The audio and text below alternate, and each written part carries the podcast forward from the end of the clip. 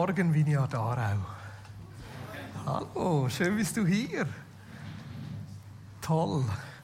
Wir wechseln auf Hochsprache, soweit ich deren mächtig bin. Genau. Nicht Schweizerdeutsch, Hochsprache. Matthew, ja, Hochsprache. Schriftsprache. Aber zuerst noch einmal ein, zwei Infos und die erste Info geht an Matthias. Vielleicht habt ihr es mitgekriegt, dieser nette, junge, hübsche Mann macht drei Monate Pause. Man nennt das Sabbatical. Alle Mitarbeiter der Vineyard Aarau haben all sieben Jahre drei Monate zugute und er zieht die ein. Das heißt, du bist schon sieben Jahre angestellt in der Vineyard Aarau. Ja. Und ich habe gehört, du hast ein paar ganz spannende Dinge geplant, so verschiedene Besuche. Libanon ist irgendwas geplant, dann Auszeit, dann in dieser Zeit startet auch dein Studium bei IGW, habe ich gehört. Jetzt komm mal kurz nach vorne. Wir haben für dich etwas vorbereitet, Matt. Okay. Für dich und Debbie. Einfach so als Dankeschön von uns als Vinyadarau für dich so ein kleiner Geldbetrag, um deine drei Monate zu versüßen und um dir auch zu sagen, wie fest wir dich schätzen, wie sehr wir dich zurückwollen nach diesen drei Monaten und einfach auch gerade für die Umbauzeit, wo du sehr viel investiert hast, aber einfach für dein Dasein, so für diese drei Monate. Und ich hoffe, es ist okay für euch, wenn wir noch, genau.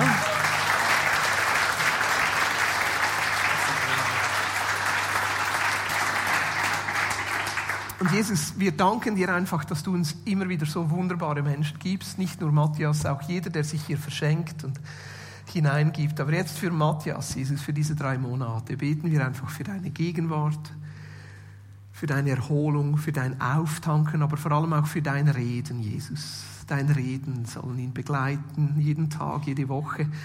Einfach dein Reden soll sich durchziehen, dass du in sein Leben neu hineinsprichst und äh, ihm zeigst, was die nächsten sieben Jahre dran ist. In deinem Namen, Jesus.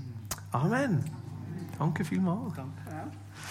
Dann noch das letztes Mal die Info Gemeinschaftsleitungsteam. Wir haben schon einiges Feedback gekriegt. Bei uns ist ja so, das Gemeinschaftsleitungsteam ist immer für, für vier Jahre konstituiert. Und diese vier Jahre sind wieder um und wir haben in einem Mail und in, in, in den Gottesdiensten vorgestellt, wie äh, wir euch das ähm, quasi vorlegen. Äh, für Christoph und Kathi Ruhig, sie, sie spüren, dass ihre Zeit zu Ende ist im Gemeinschaftsleitungsteam und sie ihren Stab weitergeben möchten.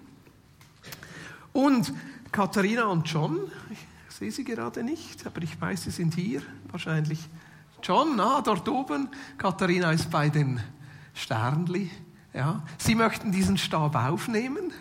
Der ist schön vorgewärmt und auch ziemlich schwer. Ja. Aber wir haben gespürt, Sie haben gespürt, dass das für Sie dran ist. Einige von euch sind auch schon auf uns zugekommen und haben gesagt, dass das wirklich eine tolle Idee ist. Und dann zusätzlich möchten wir so aus der nächsten Generation um die 30 und unter 30-Jährigen, die mit dazu nehmen. Und ihr habt jetzt noch eine Woche Zeit, uns Feedback zu geben. Also mit dem 15. Juli ist das Feedback-Fenster abgeschlossen. Da kann man sich einfach merken, dort ist auch der Final der Fußballweltmeisterschaft. Genau. Genau, das ist ziemlich einfach zu merken. Und dürft uns eine E-Mail schreiben, Telefon, uns Feedback geben. Wir freuen uns, von euch zu hören um einfach auch eure Unterstützung zu spüren in dem drin. Sehr cool. Hey, wir kommen zu einem Ende einer wunderbaren Serie. Und so in der Vorbereitung habe ich eigentlich gedacht, die Serie ist irgendwie noch nicht abgeschlossen. Ist so eine Serie, wo ich denke, da könnte man noch so viel graben, so viel tiefer gehen.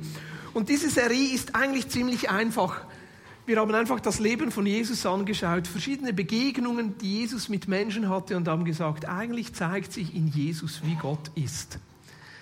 Auf der neuen CD von Brian Dirksen gibt es ein tolles Lied und das heißt, wenn Jesus das Gesicht Gottes ist, dann ist Gott so. If Jesus is the face of God. Wenn Jesus das Gesicht Gottes ist. Und das ist eigentlich das, was wir immer wieder versuchen zu prägen, wenn wir über Gott sprechen. Dann sprechen wir, ich sage es jetzt mal in den Worten von Karl Barth, von etwas, das grundsätzlich anders ist als wir. Ein Wesen, das sich uns offenbaren muss, damit wir es überhaupt begreifen können. Aber auch Gott hat sich uns offenbart im Leben und der Botschaft von Jesus. Und wenn wir Jesus sehen, dann sehen wir, wie Gott ist. Wenn wir sehen, wie Jesus mit einem Menschen umgeht, dann sehen wir, wie Gott mit diesem Menschen umgeht. Wenn wir sehen, wie Jesus spricht, dann sehen wir, wie Gott spricht. Wenn wir den Charakter von Jesus erkennen, dann sehen wir eigentlich das Wesen Gottes.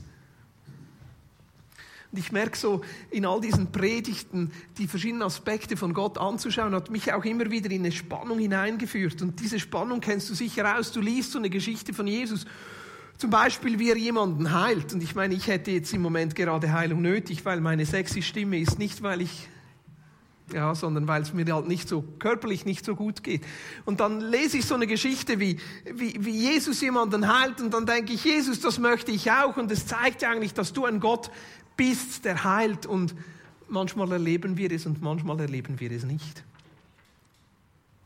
Aber die Geschichte, die wir haben in Jesus, die den Charakter Gottes zeigt und das Wesen Gottes zeigt, ist eben auch etwas, an dem wir uns halten und festmachen können, weil unser Erlebnis Gottes Wesen nicht ändert. Ob wir etwas erleben oder nicht erleben, ist nicht der Maßstab, wie Gott ist.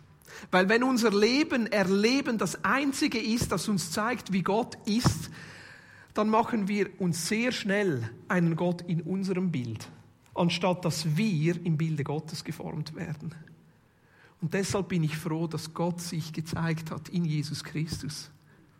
Dass Gott uns Geschichten gegeben hat im Leben und der Botschaft, wo er sich zeigt und sagt, hey, so bin ich. Und jede Geschichte ist grundsätzlich immer wieder eine Einladung an uns, eine Einladung Gottes an uns zu sagen, hey, ich möchte, dass du mich auch so erlebst. Ich möchte, dass du mich auch so kennenlernst. Ich möchte auch dir so begegnen, wie ich in dieser Geschichte diesem Menschen begegnet bin. Und heute Morgen schauen wir eine, wahrscheinlich fast eine der bekanntesten Geschichten in der Bibel an. Und ich habe schon ein paar Mal diese Bibelstelle ausgewählt für eine Predigt, weil es da so viele Aspekte drin hat. Und ich habe in der Vorbereitung für heute Morgen einfach das Gefühl gehabt, dass Gott uns noch einmal neu an diese einfache Botschaft erinnern möchte, dass er ein Gott ist, der versorgt. Und jetzt wisst ihr schon, welche Geschichte. Die Vermehrung, die Brotvermehrung, die Fischvermehrung. Und wir lesen sie aus Markus 6, Verse 30 bis 44. Darfst du gerne mitlesen hier oder in deiner eigenen Bibel. Und die Überschrift ist so schön, die Überschrift in der Übersetzung hier von Roland Werner heißt es Brot für alle. Und es gibt eigentlich eine Hauptaussage in dieser Geschichte, nämlich, dass Gott versorgt. Und hier heißt es ab Vers 30, die Apostel, die ausgesandten Botschafter kamen wieder bei Jesus zusammen und berichteten ihm alles, was sie getan und was sie den Menschen als Botschaft weitergegeben hatten. Da sagte Jesus zu ihnen, kommt jetzt allein mit mir an einen einsamen Ort und ruht euch dort etwas aus. Es war nämlich so, es waren sehr viele Leute, die kamen und wieder gingen, sodass sie nicht einmal Zeit zum Essen hatten. Da fuhren sie im Boot an einen einsamen Ort ganz allein. Viele Leute sahen und merkten, wie sie losfuhren. Da liefen sie alle zusammen zu Fuß aus allen Ortschaften los und kamen noch vor Jesus und seinen Gefährten dorthin. Als er aus dem Boot ausstieg, sah er die große Menschenmenge. Er wurde von Mitgefühl für sie gepackt, denn sie waren wie Schafe, um die sich kein Hirte kümmerte. Deshalb fing er an, ihnen viele Einzelheiten von Gottes guter Botschaft weiterzugeben. Als es dann schon spät geworden war, kamen seine Schüler zu Jesus und sagten, wir sind hier an einem unbewohnten Ort und es ist schon spät. Lass die Menschen nach Hause gehen, damit sie auf dem Weg auf den Bauernhöfen und in den Dörfern in der Umgebung für sich etwas zu essen kaufen können. Doch Jesus erwiderte, gebt ihr ihnen zu essen. Da fragten sie, sollen wir losgehen und für 200 Denare Brot für sie kaufen? Jesus fragte sie, wie viele Brote habt ihr? Geht los und schaut nach. Als sie es herausgefunden hatten, sagten sie, es sind fünf und dazu noch zwei Fische. Da gab er ihnen die Anweisung, dass sie sich alle in überschaubaren Gruppen auf, Gruppen auf das grüne Gras setzen sollten. So setzten sie sich in Gruppen hin, so je 100 oder 50. Dann nahm Jesus die fünf Brote und zwei Fische in die Hand, richtete seinen Blick zum Himmel und sprach das Dankgebet. Er brach die Brote in Stücke und gab sie seinen Schülern. Die sollten sie unter den Leuten verteilen. Auch die Fische teilte er unter allen auf. Alle aßen und wurden satt. Danach sammelten sie noch die Brotstücke ein, zwölf Körbe voll. Und auch das, was von den Fischen übrig geblieben war. Es waren 5000 Männer, die dort aßen. Zwei kurze Bemerkungen im Voraus. Ich sage kurze Bemerkungen im Voraus, weil sie eigentlich nichts mit der eigentlichen Botschaft zu tun haben, aber ich sie so cool finde, dass ich sie einfach noch dazu anfügen möchte. Also die erste coole und völlig unzusammenhängende Beobachtung aus dieser Geschichte ist, Jesus wird durch Mitgefühl gepackt und ändert seinen Plan. Ist dir das auch aufgefallen? Jesus hat einen ganz konkreten Plan. Er nahm seine Jünger zurück, nachdem er sie ausgesandt hatte, sprach mit ihnen, was sie alles erlebt haben und sagte, Jungs, jetzt machen wir Pause, Wellness Weekend, Ferien, drei Monate Sabbatical. Jetzt habt ihr es verdient, mal richtig auszuruhen. Das ist der Plan. Und die Jünger sagten, Juppie! Und sie gehen ins Boot und gehen weg. Und es heißt noch, sie hatten nicht mal Zeit zu essen, die hatten Kohldampf, die freuten sich aufs Fünf-Sterne-Hotel mit dem Frühstücksbuffet und endlich mal reinzuschlagen. Und Jesus ändert seinen Plan. Wieso? Weil er von Mitgefühl berührt wurde, weil er die Menschenmenge sah, weil er sah, wie hungrig sie waren, weil er sah, wie verzweifelt sie waren. Ist doch eine coole Nebenbemerkung, oder? Hat eigentlich nichts mit der Botschaft zu tun. Und trotzdem einfach mal bedenkenswert, und vielleicht sollten wir darüber mal eine Predigtserie machen, Gott ändert seinen Plan. Hast du gemerkt? Gott ändert seinen Plan weil er von Mitgefühl berührt ist. Die zweite Vorbemerkung, auch vielleicht völlig zusammenhangslos oder nein, später komme ich nochmal darauf zurück. Jesus macht hier aus dem etwas, was ihm zur Verfügung gestellt wird. Die ursprüngliche Schöpfung war, man sagt dem so auf Lateinisch, creatio ex nihilo, also die Schöpfung aus dem Nichts. Also die ursprüngliche Schöpfung war so, Gott sprach und es wurde. Gott sprach, es werde Licht und es wurde Licht. Gott sprach, es werde Tag und Nacht und es wurde Tag und Nacht. Gott sprach, ja, die Schöpfung aus dem Nichts. Aber spürt ihr hier, Gott versorgt mit dem, was ihm zur Verfügung gestellt wurde. Weil am Ende der Schöpfung heißt es, und lasst uns Menschen machen in unserem Angesicht, uns ähnlich, als Gegenüber und mit diesen Menschen wollen wir jetzt Partner sein auf dieser Erde und er gibt dem Menschen die Herrschaftsgewalt über die Erde. Ich meine, manchmal frage ich mich hier, Jesus, wieso Brot und Fisch? Wieso nicht Fish and Chips? Wieso nicht Reis und Bohnen? Wieso nicht Zürich-Schnetzlets und Rösti? Wieso nicht, weißt du, Jesus, etwas, weißt du, so richtig, weißt du, so, Nein, wieso Brot und Fisch? Ganz einfach, weil das das war, was die Menschen Jesus hier zur Verfügung gestellt haben. Und Gott ändert sein Prinzip nicht. Am Anfang war die Schöpfung aus dem Nichts, aber nachher war es immer wir Menschen als seine Partner und Gott tut etwas mit dem, was wir ihm zur Verfügung stellen ja, vielleicht ein Nebengedanken zum Nebengedanken. Vielleicht ist Gott daran gebunden, was wir ihm zur Verfügung stellen. Vielleicht ist Gott manchmal auch eingeschränkt, weil es Menschen gibt, die ihm vielleicht zu wenig zur Verfügung stellen. Vielleicht. Das ist nur mal ein Nebengedanken vom Nebengedanken. Aber auf der anderen Seite sehen wir hier, Gott versorgt. Und um das geht es hier. Um die fünf Brote und die zwei Fische, die die Jünger Jesus zur Verfügung stellen. Aber lass uns noch mal kurz zum Anfang gehen. Was ist eigentlich das Setting der Geschichte? Also ist ja Markus, was ist es? Markus 6? Markus 6. Ist ja nicht Markus 1, ist Markus 6. Also bis zu Markus 6 ist schon ziemlich viel passiert. Markus ist ja eines dieser Evangelien, wo es immer zack, zack, zack geht. Also da ist so ziemlich viel los, ziemlich viel Action. Also ja, das Lieblingsevangelien der Männer, da, da geschieht was, da, da, da, da ist was los. Also Markus 6 ist schon ziemlich viel passiert Und eigentlich schon nur, wenn du das Kapitel Markus 6 liest, merkst du, wie viel da schon passiert ist. Im ersten Teil werden die Jünger ausgesandt. Und die Jünger werden ausgesandt, um selber so sein wie Jesus. Er sagt, geht hin, weckt die Toten auf, heilt die Kranken, äh, predigt das Reich Gottes, all diese Dinge. Und die erleben das. Die erleben das, also die Jünger zum ersten Mal so richtig bevollmächtigt und die erleben so das Reich Gottes, wie es kommt in Kraft und die erleben, wie Kranke geheilt werden und wie Tote auferweckt werden und wie Dämonen ausfahren und zwischendurch auch ein bisschen Ablehnung, das gehört ja auch dazu, hat Jesus gesagt.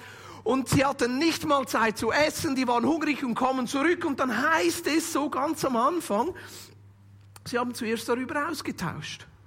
Also die, die, die waren unterwegs und kommen zurück und wollen eigentlich nur Jesus davon erzählen, was sie alles erlebt haben. Und dann kommt noch die zweite Geschichte in Markus 6. Die Hinrichtung von Johannes der Täufer. Es ist eine ziemlich krasse Geschichte. Johannes der Täufer ist so der Wegbereiter von Jesus, der Wegbereiter von dem, was nachher geschieht. Und einige dieser Jünger von Jesus, die waren vorher mit Johannes der Täufer unterwegs. Also die waren vorher Jünger von Johannes der Täufer. Die, die kannten ihn, die hatten ihn gern. Das, das waren Buddies vorher. Und jetzt kommen sie zurück und die hören, dass eigentlich ihr, ihr vorheriger Freund oder Onkel oder, oder Rabbi geköpft wurde und so hirnrissig geköpft wurde. Also da war Herodes, das war so ein bisschen der, der König in dieser Zeit. Und der hat sich die Frau genommen seines Bruders Philippus, die Herodias. Die Herodias, das war so eine, die hat wahrscheinlich immer der geangelt, der gerade am meisten Macht hatte, weil Philippus war kein König und Herodes war ein König. Und so ist die Herodias dann halt mit dem Herodes zusammen gewesen und die hatte eine Tochter und der Herodes macht ein Fest und die, die Herodias tanzt, nein, die Tochter Herodias tanzt für Herodes und am Ende kriegt sie für diesen Tanz einen Wunsch frei. Und was wünscht sie sich? Sie wünscht sich den Kopf von Johannes dem Täufer. Ja, was für eine doofe Art zu sterben. Ja, so was Sinnloses. Und das hören sie, als sie zurückkommen. Also das ist der Eindruck, den sie haben, als diese Jünger mit Jesus zurückkommen. Sie haben Hunger, sie wollen nur erzählen, sie wollen ein bisschen Pause. Jesus verspricht ihnen sogar, hey, jetzt gehen wir ein bisschen Pause machen. Und was sie hören ist, Johannes wurde geköpft. Ich meine, das hat auch bei Jesus was hinterlassen. Vielleicht wurde er da an seine eigene Bestimmung erinnert. Vielleicht ist da was bei ihm hochgekommen und hat gesagt, ja, bin ich bereit, mein Leben hinzugeben. Und jetzt gehen sie. Und hier heißt es in Markus 6, Vers 30, 31 und 32, die Apostel, die ausgesandten Botschafter kamen wieder bei Jesus zusammen und berichteten ihm alles, was sie getan und was sie den Menschen als Botschaft weitergegeben hatten.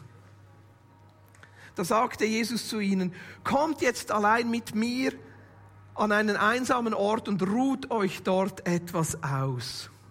Es war nämlich so, es waren sehr viele Leute, die kamen und wieder gingen, sodass sie nicht einmal Zeit zum Essen hatten. Da fuhren sie im Boot an einen einsamen Ort ganz allein. Also die brauchten jetzt einfach mal Pause. Zwar die Jünger, Jesus auch. Jesus brauchte auch Pause. Also die waren ziemlich Flasche leer, richtig Knülle, einfach durch, groggy ausgelaugt, platt, so richtig ready für ein bisschen Ferien. Also so wie es wahrscheinlich den meisten von uns heute Morgen geht. Und Jesus sagt, kommt, kommt, einsamer Ort, wir laden niemanden ein, keine Flyer, kein Gottesdienst, kein Facebook, dass es jemand mitkriegt. Das Problem ist, die Leute haben es gecheckt.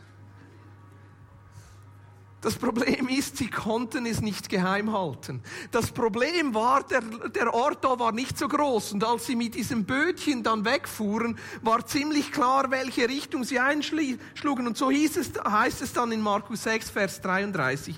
Viele Leute sahen und merkten, wie sie losfuhren.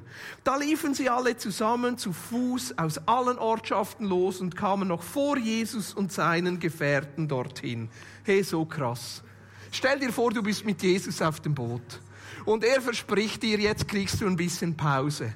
Und du fährst auf dem Boot und du schaust ans Ufer und du siehst schon, wie sie rennen. Und du siehst, wie dann Gewusel kommt, vorne und du willst anlegen und überall dort hat es Menschen und alle schreien, Jesus, Jesus. Und du denkst, endlich Pause, genug von den Leuten für die nächsten zehn Jahre. Und der Nächste, der sagt, bitte bete für mich, dem hau ich eine rein. Und du denkst, hey gib mir eine Sonnenbrille, gib mir eine Cap, lass mich einfach ein bisschen in Ruhe. Und du denkst vielleicht in deinem Hinterkopf, aber weißt du, Jesus hat ja gesagt, wir machen Pause.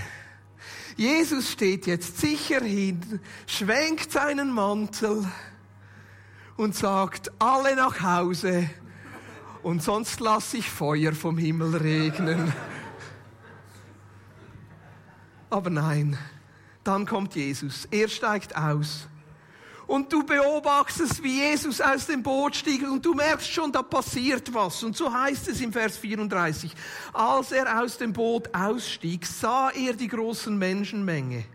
Er wurde von Mitgefühl für sie gepackt, denn sie waren wie Schafe, um die sich kein Hirte kümmerte. Deshalb fing er an, ihnen viele Einzelheiten von Gottes guter Botschaft weiterzugeben.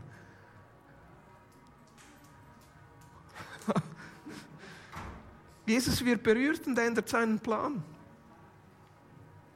Jesus, der selber wahrscheinlich Hunger hatte, Jesus, der selber emotional zu kämpfen hatte, Jesus, der selber ja auch Mensch war, hat seine eigenen Bedürfnisse zurückgesteckt und ist auf die Bedürfnisse seiner Mitmenschen eingegangen.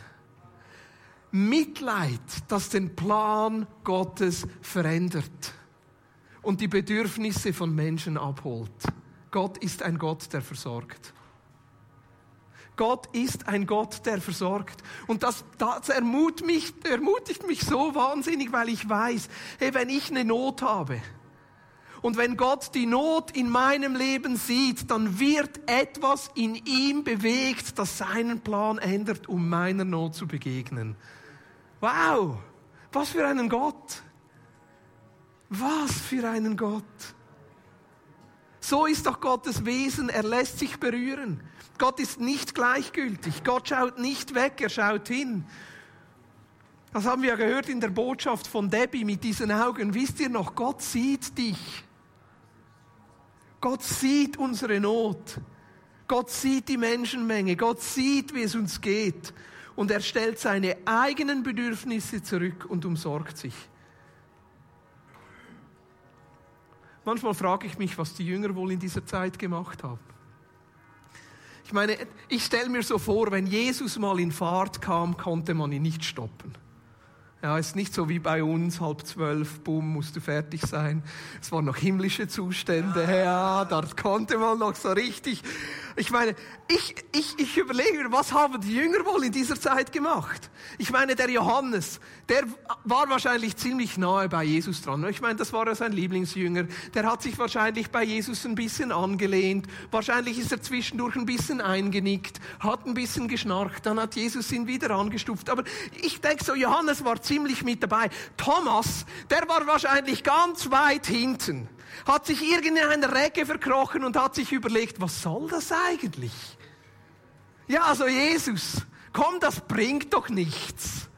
Und sieh doch mal die da hinten, die hören das doch gar nicht. Ach komm, Jesus. Ach, das bringt doch nichts. Und was, jetzt sprichst du schon wieder vom Gleichen, hast du gestern doch schon erzählt. Thomas, wahrscheinlich ziemlich kritisch und ungläubig in der hintersten Reihe. Und Judas, ich denke, Judas war damit beschäftigt, das Geld zu zählen, das sie alle eingenommen hatten. Ich meine, die waren ja unterwegs, haben alle ein bisschen Kollekte gesammelt, alle haben es zu Judas gebracht. Judas war ja der Säckelmeister, der hat dann wahrscheinlich gezählt und hat gesagt, wie viel kann ich jetzt für mich auf die Seite bringen, ohne dass es merken?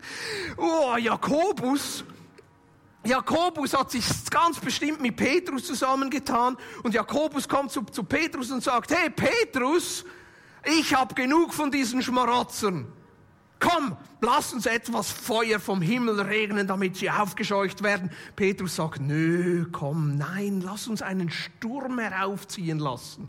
Weißt du, wenn es so stürmt, dann werden sie alle nass und rennen davon. Ah, Jakobus, Petrus sagt, hey, coole Idee, lass uns das versuchen. Dann kommt Thaddäus dazu und sagt, nein, kommt Jungs, dann werden wir auch nass. Ich will nicht schon wieder nass werden. Lass uns lieber was anderes versuchen.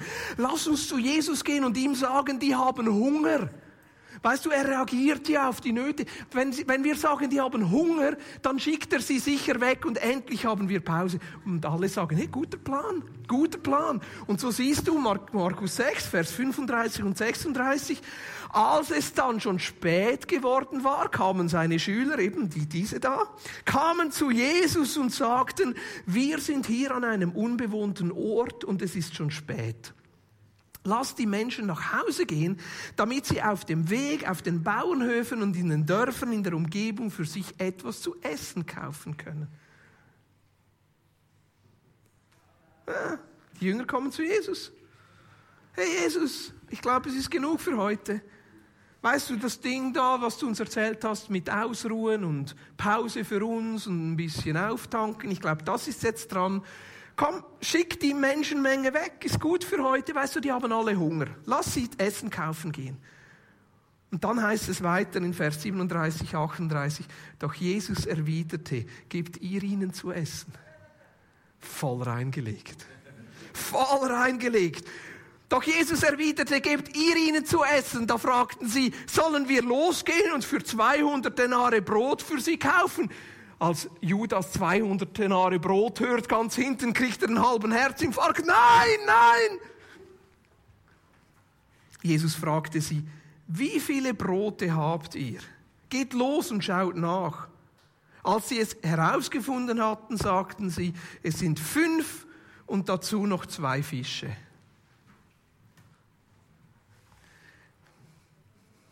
Manchmal frage ich mich bei zwölf Jüngern, wieso das nur fünf Brote und zwei Fische waren. Manchmal denke ich, die haben das auch wieder miteinander abgesprochen.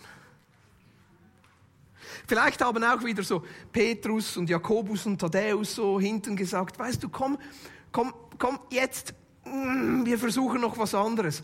Vielleicht, komm, wir machen es so, dass wir einfach nur etwas von dem, was wir zur Verfügung haben, zu Jesus bringen und dann sagen Sie mal, Jesus, das ist zu wenig, das reicht knapp für uns, lass uns die anderen wegschicken und dann haben wir endlich, endlich unsere Ruhe. Aber ihr merkt, der Plan der Jünger geht voll in die Hose. Voll. Markus 6, Vers 39 bis 42. Da gab er ihnen die Anweisung, dass sie sich alle in überschaubaren Gruppen auf das grüne Gras setzen sollten. So setzten sie sich in Gruppen hin zu je 100 oder 50. Dann nahm Jesus die fünf Brote und zwei Fische in die Hand, richtete seinen Blick zum Himmel und sprach das Dankgebet. Er brach die Brote in Stücke und gab sie seinen Schülern. Die sollten sie unter den Leuten verteilen. Auch die Fische teilte er unter allen auf. Alle aßen und wurden satt. Alle aßen und wurden satt. Ich finde das noch ein bisschen ironisch. Weil wenn es hier von den Allen spricht, spricht es von den 5000, aber nicht von den Jüngern. Die waren nämlich damit beschäftigt, das Essen zu verteilen. Versteht ihr? Die waren wochenlang unterwegs und haben gepredigt und geheilt und das gemacht, was Jesus gesagt hat. Die kamen zu Jesus zurück und mussten zuerst den Schock verarbeiten, dass Johannes der Täufer geköpft wurde. Die hatten Hunger. Jesus hat ihnen versprochen, endlich ein bisschen Pause. Und als sie dann die Pause hatten, hat Jesus alles wieder über den Kopf geschmissen. Nein, wie sagt man? Über den Haufen geschmissen, genau. Hat den ganzen Plan wieder geändert und hat sich den Menschen zugewandt, die Jesus noch viel nötiger hatte. Und am Ende müssen sie, die Hunger hatten, noch das Essen verteilen. Vielleicht war die eine Gruppe hinten und hat gesagt, hey Petrus, mehr Fisch, wir haben keinen Fisch mehr. Und die andere Gruppe hat gesagt, Thaddäus, mehr Brot, mehr Brot. Ich meine, 5000 Leute. Wie lange waren die wohl unterwegs? Wie vielmal sind die wohl hin und her gelaufen? Ich meine, wie viele Leute kommen zusammen am Mainzug am Bankett? 5000. Also, wenn es Schönwetter ist. Bei Schlechtwetter vielleicht nicht ganz äh, in der Schachenhalle. Fünf, warst du schon mal im Mainzug-Bankett? Das lohnt sich echt. Und die sind wirklich eingespielt. Also ich meine, das sind ein bisschen mehr als zwölf, die da Essen verteilen. Das sind vielleicht etwa 100. 40 bis 50, ja, wir haben den Profi da. 40 bis 50, die verteilen. Und die sind eingespielt und die haben verschiedene Fassstraßen, wo sie holen konnten. Das ging bestimmt eine Stunde, eineinhalb, zwei Stunden, bis sie das Essen verteilt hatten. Die waren hungrig. Die waren ausgelaugt.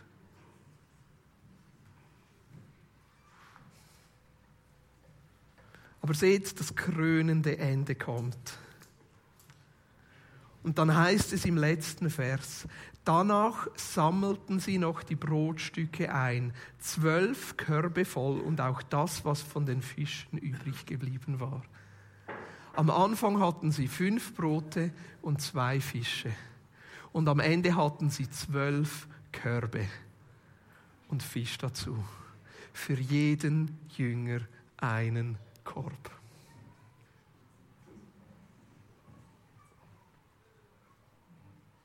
Für jeden Jünger einen Korb.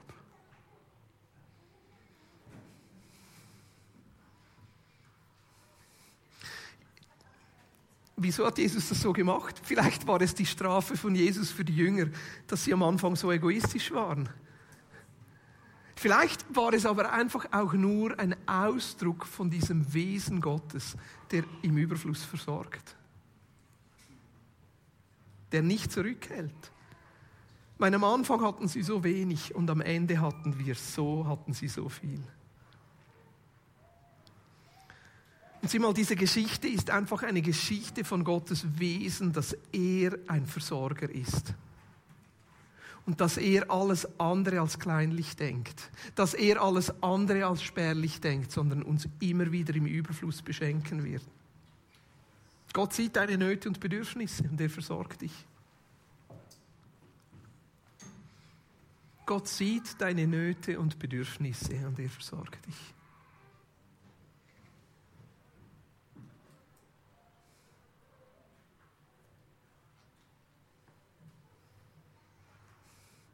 Die Frage ist aber auf der anderen Seite auch, auf welcher Teil der Geschichte möchtest du sitzen?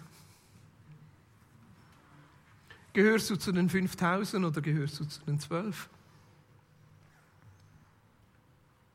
Ich meine, die, die Jünger hier, die wurden wirklich strapaziert. Also, die wurden wirklich gestretched in ihrer Geduld, in ihrem Vertrauen auf Jesus in ihrer Flexibilität. Und manchmal ist es genau so, wenn wir bereit sind, Jesus zu dienen, dass wir eigentlich immer das Gefühl haben, wir kommen zu kurz. Dass wir das Gefühl haben, Jesus, ich folge dir doch nach und ich bin der, der für andere da ist und der sich verschenkt und wer schaut für mich? Dieses Gefühl der Jünger da zwischendrin, die sie sagen, nee, jetzt komme ich wieder zu kurz. Jesus, du hast es mir doch versprochen und jetzt änderst du für diesen da. Diese 5000 änderst du deinen Plan. Wo komme ich? Und ich glaube, das ist so eine Herausforderung für uns Christen, weil wir leben in einer Zeit, die so egoistisch und individualisiert ist, wo es immer nur um uns geht. Immer nur. Was ist mit mir? Was ist mit meinen Bedürfnissen? Und ich glaube, die größte Versorgung hat Jesus für die bereit, die nicht auf ihre eigenen Bedürfnisse schauen.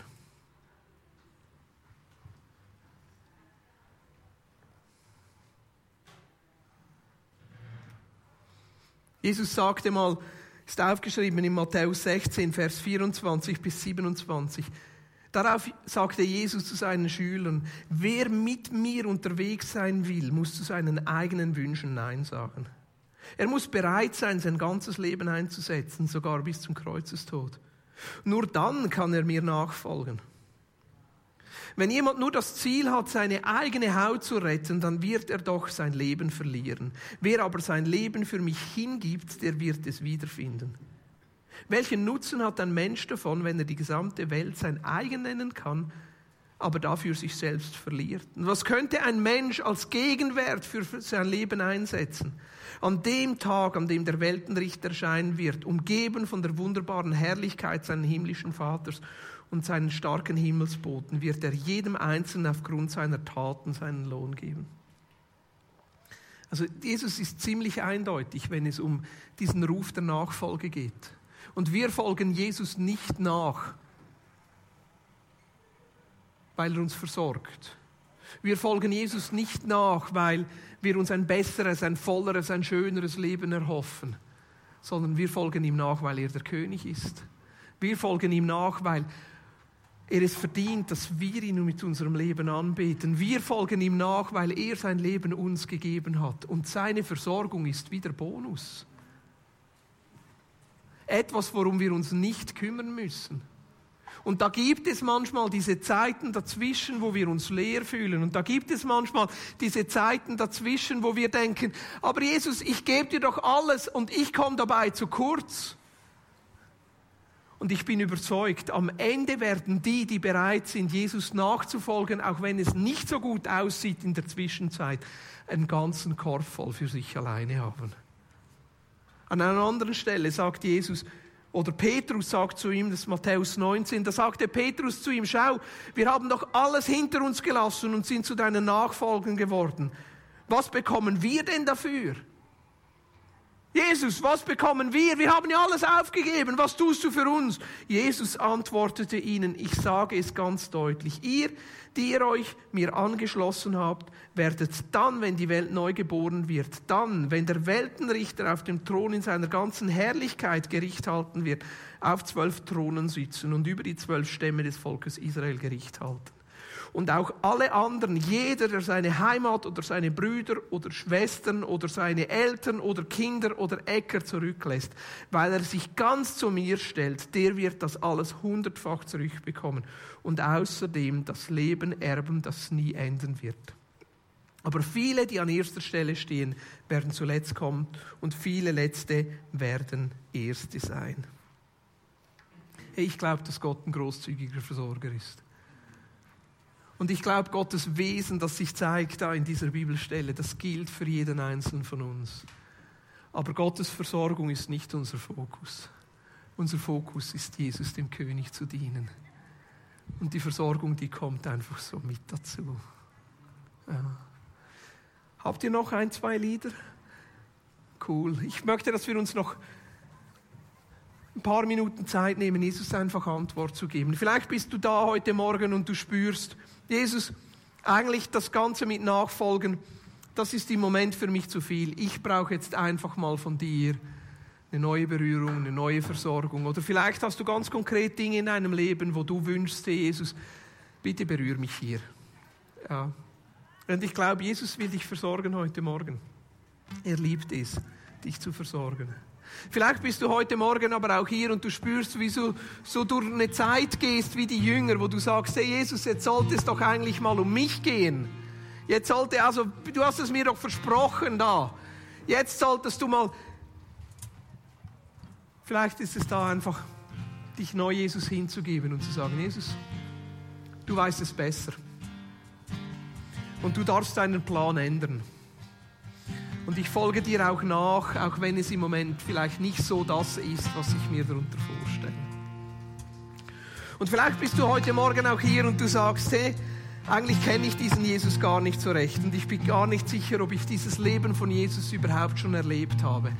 Dann lade ich dich ein, heute Morgen einfach dein Herz zu öffnen und zu sagen, Jesus, zeig, zeig mir, dass du real bist, zeig mir, dass du lebst ich will dir nachfolgen. Ich will, dass du der König meines Lebens bist.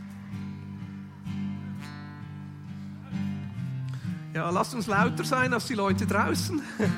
Stehen wir doch miteinander auf, wenn du magst.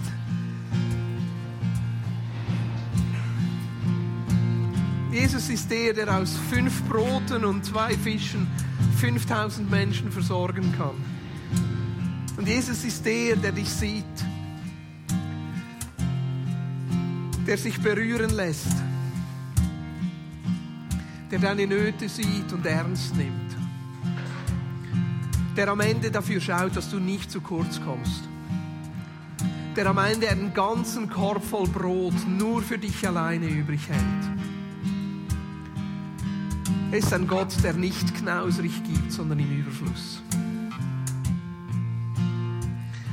Und Jesus, komm jetzt mit deiner Berührung, mit deiner Versorgung. Wir laden dich ein, dass du kommst mit deiner Gegenwart.